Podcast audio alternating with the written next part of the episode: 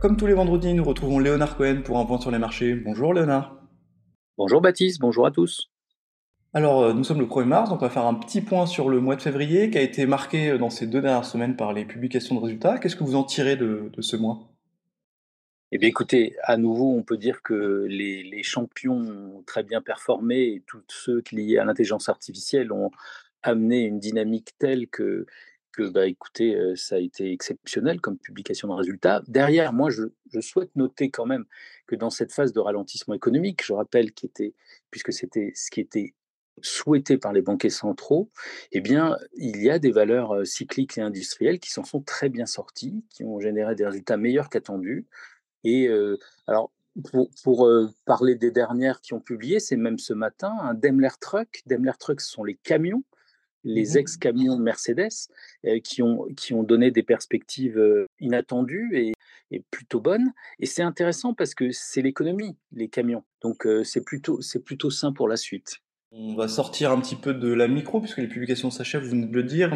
Est-ce qu'on va retourner vers une structure un peu comme en début janvier, c'est-à-dire que c'est vraiment les indicateurs et les, et les banquiers centraux qui vont un petit peu donner le rythme des prochaines semaines? Écoutez, le, scénario de 2024, il est établi par euh, les investisseurs depuis quasiment le mois d'octobre, euh, voyant les chiffres d'inflation euh, être dans la bonne tendance, c'est-à-dire un ralentissement fort. donc 2024, c'est un pivot en termes de politique monétaire des banquiers centraux. Tout le monde s'attend à des baisses de taux, baisses de taux courts, dans les prochains mois. Le sujet, effectivement, c'est à quel moment? Est-ce que ce sera en mai, en juin, plus tard, évidemment, les données macroéconomiques viendront bercer les marchés sur ces points. Les publications de, résultats reviendront chaque trimestre. Hein. Rappelez-vous que pour Nvidia, la veille, tout le monde avait peur. Eh bien, ce sera la même chose parce que ces mouvements, ces, violences haussières bah, font peur, font peur d'un retournement quand même. Et donc, il faudra être très attentif de ce point de vue-là également.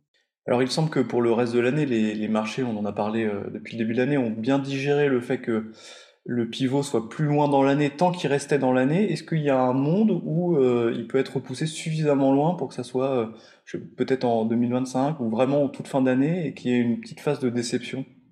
Écoutez, comme, comme on vient de le dire, les données macroéconomiques seront suivies, bien évidemment celle de l'inflation en premier lieu. Euh, il est évident que si cette inflation venait à redémarrer, c'est-à-dire que l'économie, si l'économie devait bien mieux tenir et que l'inflation devait repartir pour des questions géopolitiques, politiques, euh, de peur de, l'élection de, Trump ou autre, euh, il est évident que ça mettrait à mal le scénario central de beaucoup d'investisseurs. pour l'instant, ce n'est pas d'actualité. L'un des grands sujets sera où atterrit cette inflation, bien évidemment, dans le temps, c'est-à-dire dans les deux, trois prochaines années, dans un contexte de mondialisation qui est plutôt, euh, euh, comment dire, derrière nous. Tout le monde le voit bien. Et donc ça, c'est un, ce sera un enjeu, mais plus tard, plus tard dans l'année. On, n'est qu'au mois de février, enfin au début du mois de mars, pardon. Donc euh, l'année va être longue. Évidemment, la lumière, c'est l'idée du pivot et ça aide beaucoup les marchés financiers qui ont encore beaucoup de potentiel. En tout cas, c'est ce que nous croyons chez, chez Ginger.